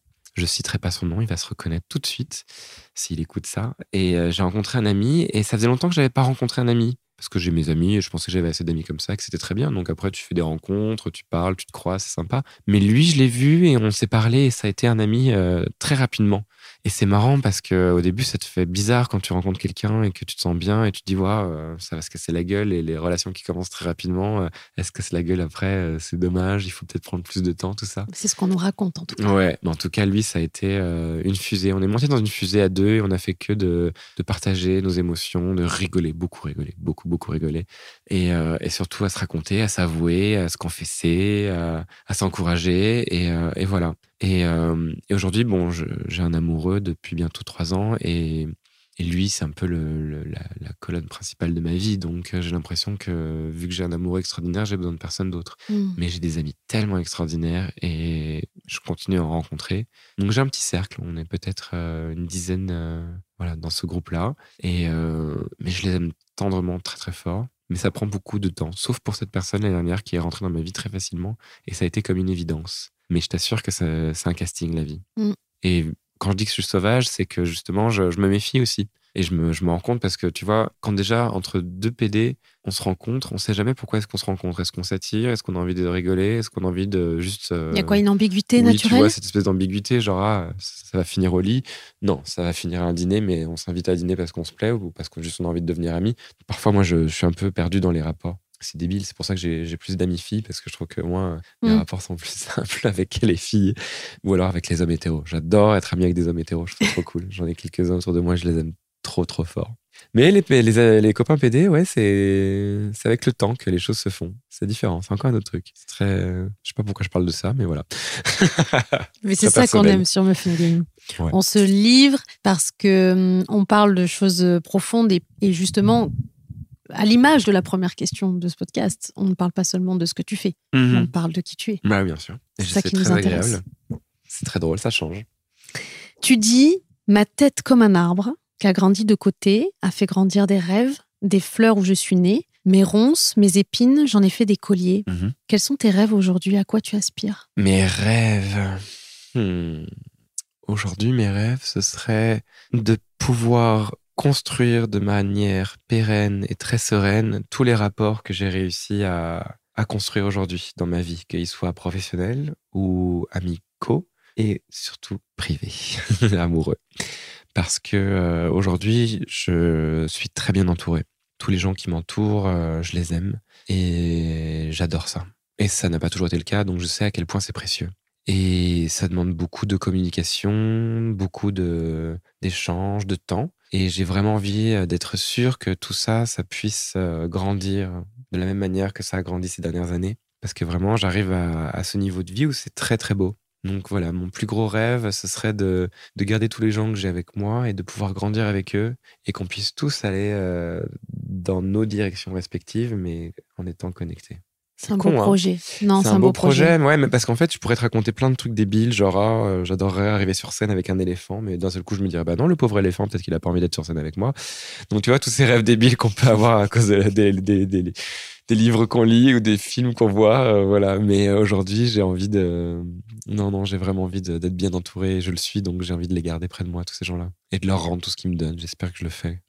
C'est quoi pour toi le bonheur? Le bonheur, c'est d'être avec lui, c'est d'être avec elle, c'est de rigoler, c'est de boire ensemble un très bon vin, c'est de cuisiner pour tous mes amis, c'est d'ouvrir la fenêtre et de rester mais pendant une demi-heure hypnotisé par le bruit des oiseaux.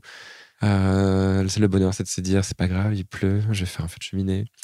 Le bonheur, c'est c'est beau le bonheur, c'est le c'est plein de trucs hyper simples en fait. C'est accepter la vie telle qu'elle est. Dans, dans ce que tu décris, en tout cas, c'est Ah ça bah oui, oui, oui, la vie, elle est... Bah, je suis assez privilégié, je crois aussi, hein, donc je, j'en, j'en profite. Je suis à Paris, je, suis, je suis sur scène euh, la plupart du temps, je- je- Mm. j'écris des beaux projets, je- j'en fais partie. je- C'est génial en ce moment, ma vie, elle est, elle est extraordinaire. J'espère que euh, j'arrive à prendre tous les gens qui, qui sont intéressés à ce que je fais, les prendre avec moi et, et leur faire du bien et les prendre avec moi dans cette expérience folle. Bah, En tout cas, j'ai regardé euh, quelques commentaires et quelques avis euh, de, de personnes qui ont assisté à ton dernier spectacle. C'est incroyable ce que tu procures aux gens.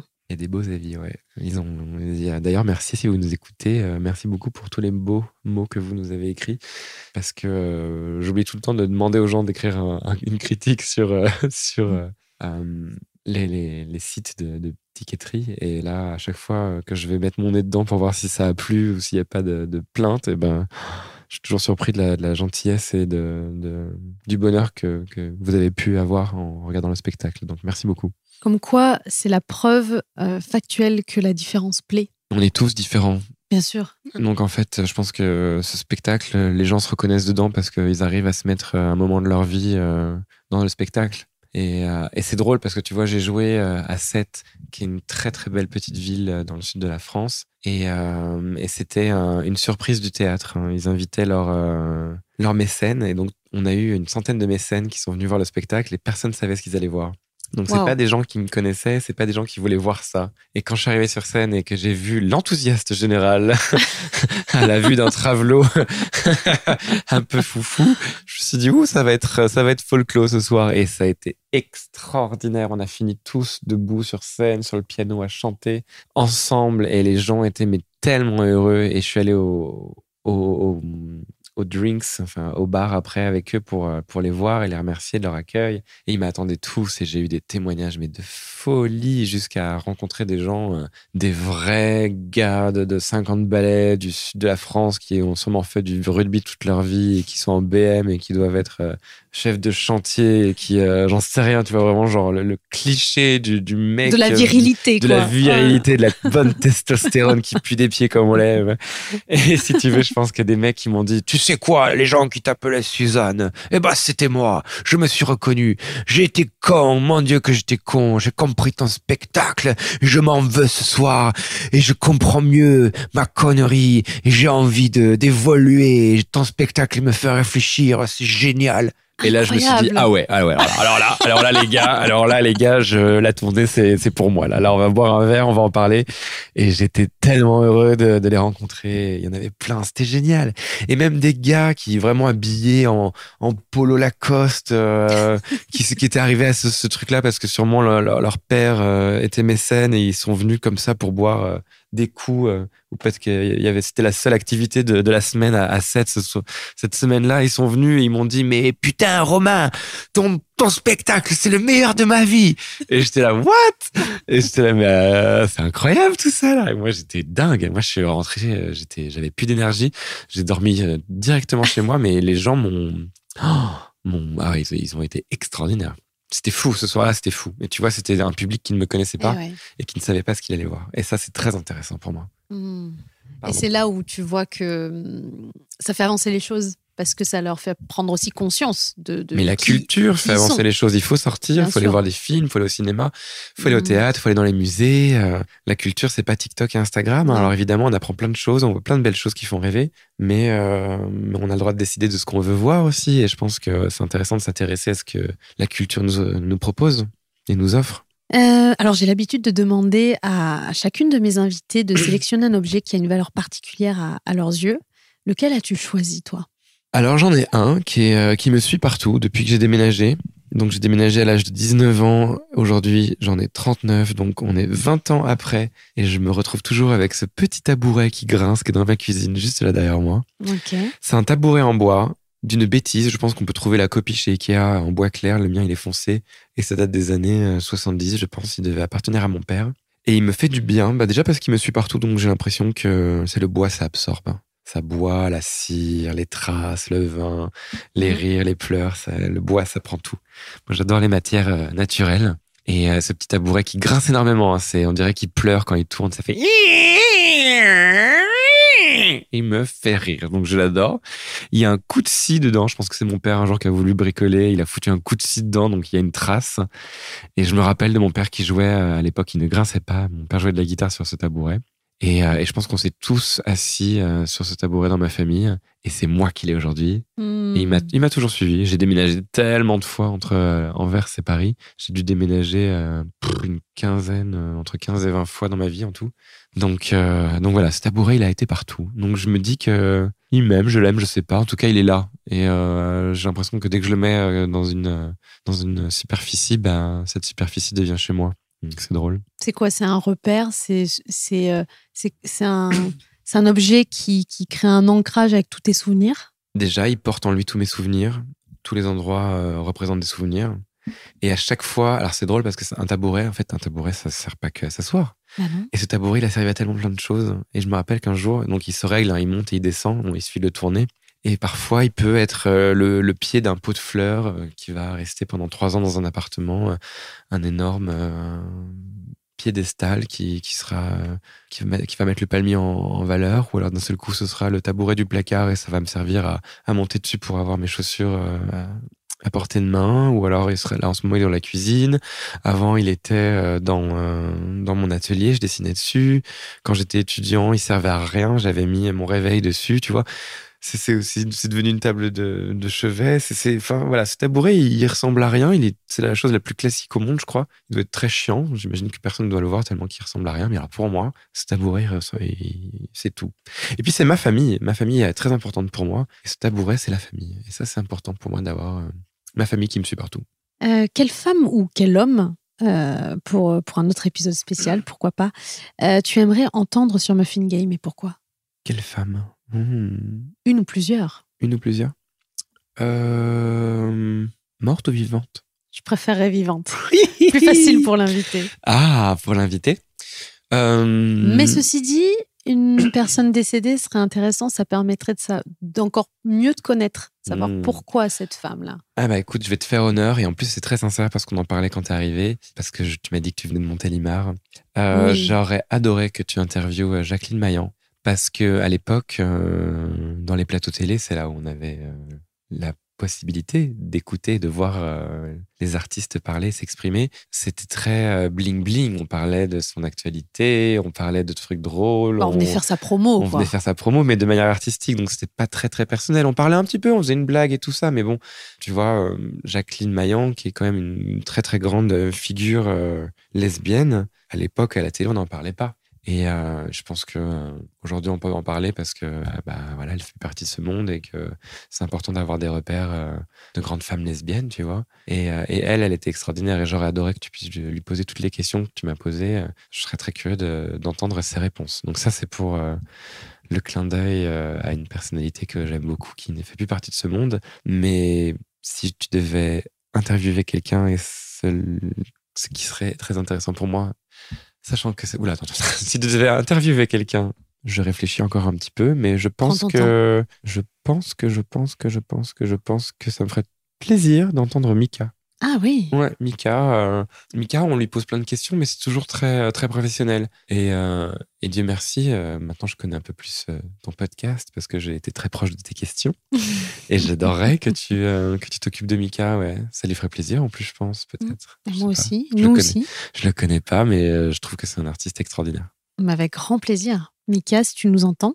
Et je vais faire même comme toi. Je vais m'autoriser à le contacter pour lui demander. Bah ouais, fais ça, fais-le. Tu dis c'est Romain Bro. il m'a dit C'est Romain. Bro. Mais non, mais c'est qui Romain Bro? Tu dis, Romain Bro, il oh, m'a écoute, demandé que merde. tu viennes sur le podcast. Alors tu, tu écoutes son épisode si tu veux, mais tu viens. Ah bah ouais. Bah si tu m'écoutes, Mika, je t'adore. Chante avec moi une chanson, s'il te plaît. Et voilà, on est dans les demandes. Ouais, grave. Euh, c'est quoi pour toi une femme qui crée sa place, qui est dans le game et qui crée ses propres règles du jeu? Alors, moi, ce que j'aime quand une femme est très forte et très entreprenante et que elle réussit, c'est que je sens qu'elle n'écoute que elle. Et euh, on a, on parle de plus en plus de la place de la femme, évidemment, et de son combat. Et euh, d'ailleurs, en ce moment, dans le Télérama, il y a un très bel article sur euh, le fait que, bah, on pensait que le MeToo allait pouvoir mettre euh, un peu de lumière dans cette zone immonde et qu'on se dit que bah en fait ça n'a pas trop arrangé, que c'est pas forcément de mieux en mieux, mais que ça pourrait être de pire en pire et qu'on s'en sort pas trop. Et, euh, et moi, quand je, je, je rencontre beaucoup de femmes, parce que j'aime les femmes, j'adore ça. D'ailleurs, j'ai rencontré il y a pas très longtemps euh, Clémentine euh, Célarier. Hmm. Et waouh, quelle femme Elle, elle m'a vraiment inspiré. Et je suis très inspiré par les femmes, bien plus que par les hommes. Et, et j'aime quand la femme est féroce et que elle ne revendique rien que ce que ce que- ce qu'elle aime faire en fait? C'est elle pense qu'à sa gueule, elle y va à fond. Elle euh, elle est mère, elle est épouse ou maîtresse, elle s'en fout, elle assume. Une femme euh, qui assume tout ce qu'elle est, c'est très très beau, c'est très sexy. Une femme libre, quoi. Une femme libre, libérée, miam miam. Et, euh, et je la sens forte. Et ça, ça me, ça m'a- ouais, ça m'interpelle, ça m'excite, ça me, ça m'inspire énormément. Quand je dis que ça m'excite, c'est intellectuellement. Et, et j'aime ça. Donc, je pense que, voilà, aujourd'hui, la femme, elle devrait juste penser qu'à sa gueule et être à fond et ne pas trop penser aux responsabilités qu'on lui dit qu'elle a, mais juste être à fond avec euh, ses idéaux et ses valeurs et de faire que de défendre euh, ce qu'elle a envie de défendre. Je pense qu'aujourd'hui, c'est marrant, hein, être égoïste, c'est une qualité. Parce qu'on peut vraiment se laisser manger par euh, tout ce qu'on nous a inculqué quand on était enfant. Et je sais que moi, aujourd'hui, parfois, je, je me dis, mais Romain, arrête, sois plus égoïste. Et aujourd'hui, je me dis, bah voilà, j'aime qui j'aime, je mange ce que je mange, et euh, je chante ce que je chante, et je réfléchis beaucoup sur comment bien le faire, dans le respect pour tout le monde, et, et surtout euh, réfléchir parce qu'on a grandi avec des, des mauvaises blagues, avec des mauvais, des mauvais films, avec des mauvais réflexes. Et tu vois, euh, Et ça a construit quelque chose en nous inconsciemment. bah ouais, c'est chiant. Tu vois, parce qu'on a la blague facile. Moi, j'adore faire des blagues lourdes, de, de, bolos, ça me fait rire. tu vas chercher les gens dans le public en plus. hein, Ouais, je bien sûr. faire. Ouais, non, bien sûr, Hmm. j'adore rigoler. Moi, l'humour, c'est euh, l'humour. à- C'est très important pour moi de cultiver l'humour et parfois l'humour t'en- t'entraîne à faire des trucs bêtes et c'est ça qu'il faut travailler. Donc des nouveaux réflexes, des nouvelles façons de faire, tu vois. Et c'est marrant parce que c'est, ça a été de grandes discussions avec mes parents parce que mes parents, eux, c'est encore une autre génération et ils me disent mais Romain, euh, si je dis ah euh, la vendeuse au marché, la black, euh, elle est trop belle et que moi je lui dis non papa aujourd'hui on dit bah si tu veux parler de la vendeuse, euh, la personne de couleur noire ou la personne à la peau noire, c'est plus joli que black. Il me fait mais tant mais black c'est génial, c'est hyper cool. Moi je m'appelle quand on disait black c'est parce que c'était eux qui, qui disaient ça, c'était sympa et tout. Je fais ouais ok génial mais aujourd'hui si tu veux être encore plus respectueux et encore plus cool, tu dis la personne noire ou la personne à la peau noire, ou tu peux la décrire autrement qu'à travers la couleur de sa peau, tu vois. Donc, euh, on, détruit les, réflexes, on essaye de reconstruire les. Et donc, on le fait avec nos parents, on le fait aussi avec nous, mais c'est très, c'est très, c'est très compliqué. Et d'ailleurs, j'en profite d'avoir la parole sur ça. Je pense que vraiment, on, on doit plus euh, s'éduquer les uns les autres avec douceur et avec bienveillance que juste se montrer du doigt et se dire Ah, il a dit ça. Mais au lieu Hmm. de dire il a dit ça, peut-être qu'on peut lui expliquer comment est-ce qu'on pourrait le dire maintenant aujourd'hui. Parce que honnêtement, on est en train de transitionner vers quelque chose de beaucoup plus clair et de beaucoup plus euh, respectueux, mais c'est compliqué et on a besoin d'apprendre les uns des autres. Et donc, je pense qu'on devrait plus mieux communiquer au lieu de se crier dessus. Voilà. Et n'hésitez pas à me reprendre parce que je- j'en suis sûr que je fais des erreurs et si on m'explique comment mieux m'exprimer, ce sera plus que bien reçu en tout cas. Donc voilà. Tes parents, ils viennent voir tes spectacles? Ah oui.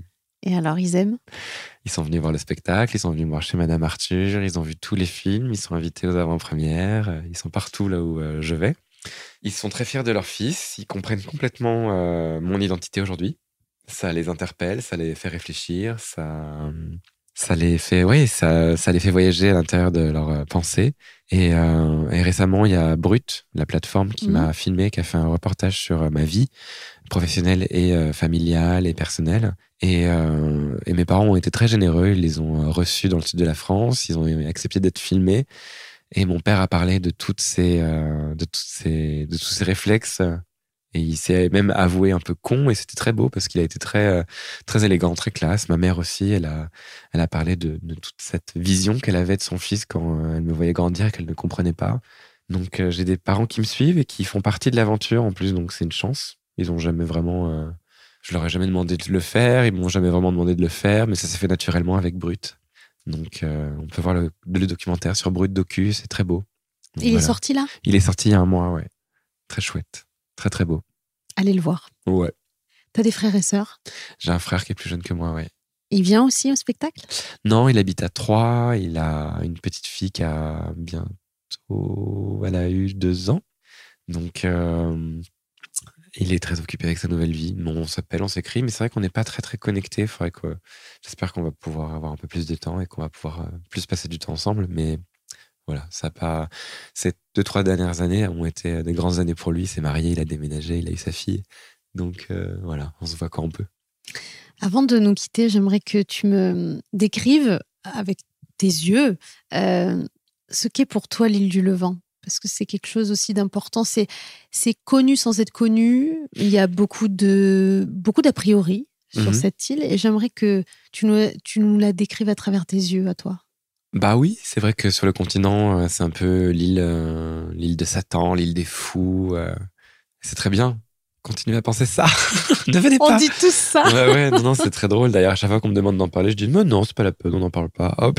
Ne venez pas. Moi, j'aime bien la garder un peu secrète, cette île, parce que déjà, elle fait partie des îles d'or. Pour moi, c'est la plus belle. La végétation est extraordinaire. Il y a quelques maisons, il y a des très beaux commerces, d'excellents restaurants, des gens adorables, des gens qui vivent toute l'année, des gens qui sont tous les étés. Là, j'y étais le week-end dernier, tu vois, en plein mois de mai. On était habillés, donc c'était trop bizarre. J'étais euh, avec un pull en cachemire sur l'île du Levant, c'est marrant. Je reconnaissais pas les gens, les gens se croisaient, ils me disaient ah Romain, je fais ah là là, mais désolé, je vous reconnais pas, vous êtes pas à poil.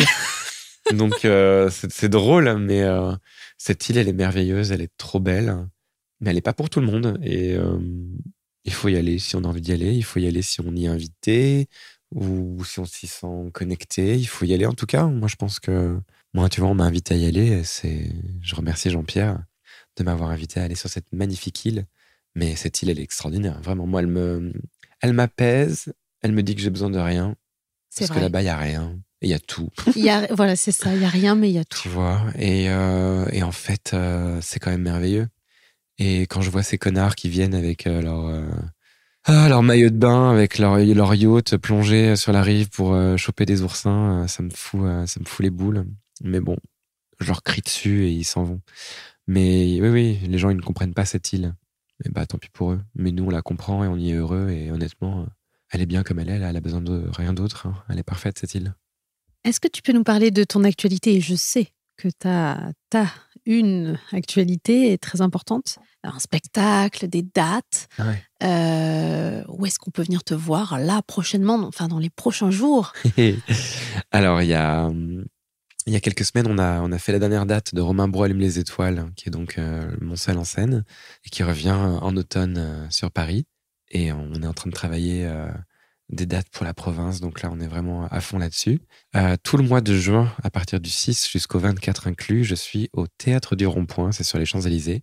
Et euh, on y jouera un dernier rêve pour la route, une pièce de Elena Noguera que j'ai le plaisir de jouer avec Christiane Coendi, Pierre Notte, Elena Nogueran elle-même, Philippe Evenot à la musique et euh, Catherine Schaub euh, à la direction et Agnès Harel qui nous, aide pour ce sublime projet. Donc ça, c'est tout le mois de juin. Après tout le mois de juillet, je serai à fond sur la préparation de l'album. Donc là, on est en train de, de tout organiser. Donc, on va, on va commencer à passer un peu en studio et à, à faire des tests. C'est ton premier? Ce sera mon premier album. Je viens de signer avec euh, ma maison de disques qui s'appelle French Parade. Et, euh, et donc voilà, c'est très excitant. C'est le projet qui, vient de, surgir dans ma vie. Donc là, je suis à fond sur cet album. Et euh, jusqu'à jusqu'à la fin de l'année, on va bosser dessus pour que ce soit prêt en 2024. Et, euh, et à la rentrée, euh, je veux vraiment refaire des dates chez Madame Arthur parce que là, j'ai pas vraiment eu le temps avec tous les projets qu'on a eus. Donc vraiment me concentrer sur euh, Madame Arthur. Évidemment, début août, je serai sur l'île du Levant tous les soirs à la brise marine euh, avec ce cabaret complètement fou qu'on organise avec les copains et les copines. Et donc voilà, la rentrée chez Madame Arthur avec évidemment le projet de Romain Bro, Allume les étoiles, mon seul en scène qui reviendra. On est en train de trouver des, des surprises à faire pour que ce soit encore plus fou et encore plus beau. Et, euh, et, le début 2024, euh, donc le lancement de, ce, euh, de cet album magnifique qui s'annonce fou. Et donc voilà, et il y, y, y a des surprises parce qu'il y, a une, série pour Apple TV qui va arriver à la fin de l'année. J'ai droit d'en dire plus, mais elle est complètement folle. Il y a des très beaux, très beaux films qui vont, qui vont rentrer en réalisation là, à la fin de l'année aussi. Donc voilà, tout est en, cours. Et j'ai envie d'écrire aussi peut-être un court métrage essayer de me lancer dans, dans l'écriture. Donc voilà, peut-être pas le faire seul, trouver quelqu'un euh, que j'aime beaucoup. J'ai déjà une petite idée. Peut-être que ça a déjà commencé d'ailleurs, mais je vous en dirai un peu plus prochainement. Si on veut bien me rendre mon Instagram, que je puisse m'exprimer. mais oui. mais Donc oui, ça va revenir. Ça va revenir. Euh, dans cet album, je suis ma curieuse, hein, mais j'en profite. Euh, dans cet album, il y a des chansons que tu as écrites, toi aussi? Absolument. Dans le spectacle, il y a deux chansons que j'ai écrites qui s'appellent. Donc, il y en a une qui s'appelle Dieu like moi sur les réseaux sociaux, justement. Donc, peut-être que Dieu m'a puni avec euh, mon Instagram aujourd'hui. Non, cette chanson, elle est super drôle. Elle, euh, elle dénonce rien. Elle, juste, elle, euh, elle se moque de, de moi et, et de- du système des réseaux sociaux, mais très gentiment. Et, et une autre qui s'appelle Il l'a dit, qui est une chanson qui parle de, du outing des gens qui révèlent des informations privées sur la vie des autres donc euh, qui révèle un petit peu la façon dont euh, j'ai dû faire mon coming out et qui est très belle, très drôle et très très vive d'esprit, je- j'espère. Et, euh, voilà, là j'en ai écrit trois la, semaine dernière. Je suis en train de les les, les, finir. J'espère qu'elles seront bien. Il y en a une qui s'appelle euh, Je vais au marché. Donc c'est une chanson qui parle de comment est-ce qu'on se prépare pour euh, sortir dans la vraie vie. La vraie vie, c'est la vie de tout le monde, la vie de- des choses simples, la vie d'un marché. Il y en a une autre qui s'appelle euh, Soleil. Je vous dis ça, mais ça se trouve, euh, les chansons, elles existeront plus dans deux semaines. mais en tout cas, Ou les titres auront changé. Aujourd'hui- Ou les titres ou- auront changé, mais aujourd'hui, j'y crois dur comme fer. Il y a une qui s'appelle euh, Soleil, donc qui, qui parle de, euh, de ma connexion à ce soleil, parce que c'est drôle, j'avais envie d'écrire sur ça, parce que tout le monde me dit Ah, Romain, t'es tellement solaire, t'es tellement solaire. C'est vrai, ça je me revient suis dit, souvent. mais qu'est-ce que c'est Qu'est-ce que c'est être solaire? Est-ce que j'ai mangé un morceau de soleil quand j'étais gosse? Je ne sais pas. Donc voilà, c'est une chanson là-dessus, qui est très jolie, qui est très, euh, qui est très sexy. Et il y en a une autre, qui s'appelle Je mets. J-E plus loin, M-E-T-S. Je mets. Et euh, j'en dirai rien d'autre parce qu'elle est très, elle est un peu mystique, elle est drôle, elle est un peu séductrice, mais elle est aussi. Enfin, j'essaie de faire des chansons très poétiques, mais qui parlent à tout le monde et qui euh, et qui sont marrantes et en même temps intelligentes. Donc voilà, je, je m'amuse à faire des chansons, j'adore ça. Et nous aussi. Merci. Où est-ce qu'on peut acheter les places pour tes, euh, pour tes spectacles? Alors, si vous voulez venir me voir au théâtre du Rond-Point ce mois de juin, c'est très simple. Il faut aller sur le site du Rond-Point, Ok. théâtre du. Rond-Point. Voilà. Je mettrai le, le lien en barre Super. d'infos. Ou sinon, on appelle carrément le théâtre et on dit voilà, j'aimerais acheter euh, par carte, par téléphone. Vous pouvez acheter vos, vos entrées. Euh, donc ça c'est ça. Après, bah, on va sûrement se croiser dans la rue si vous habitez Paris ou si vous traînez sur l'île du Levant dans les mois qui arrivent. Et, euh, et dès qu'on a des dates et une salle à vous proposer pour la rentrée euh, de mon seul en scène sur les réseaux et sur la biographie de mon profil Instagram que je- j'espère avoir un jour, et ben euh, vous pouvez cliquer sur le lien et ça vous met le lien de Live Nation qui est mon, euh, mon producteur et euh, mon tourneur et puis ça, ça vous met le lien pour acheter euh, les, les places de mon spectacle. Donc voilà. Merveilleux. Mais c'est toi qui es merveilleuse. Merci beaucoup, Romain.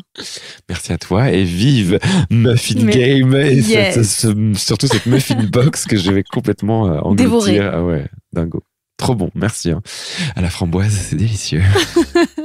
Merci beaucoup et à très bientôt. À très vite, j'espère. Ciao, ciao. Bisous. Ciao. Merci de nous avoir écoutés jusqu'au bout. Vous êtes des meufs en or. Si le podcast vous a plu, prenez quelques minutes pour le noter 5 étoiles, puis déposez un commentaire, ça m'aide beaucoup. Et à partager votre ressenti sur Instagram en nous taguant. Ça nous permettra d'interagir avec vous et à d'autres de découvrir Muffin Game plus facilement. N'oubliez pas, Romain est sur la scène du théâtre du Rond-Point, Paris 8e, à l'affiche de Un dernier rêve pour la route, avec Elena Noguera, du 6 juin au 24 juin 2023.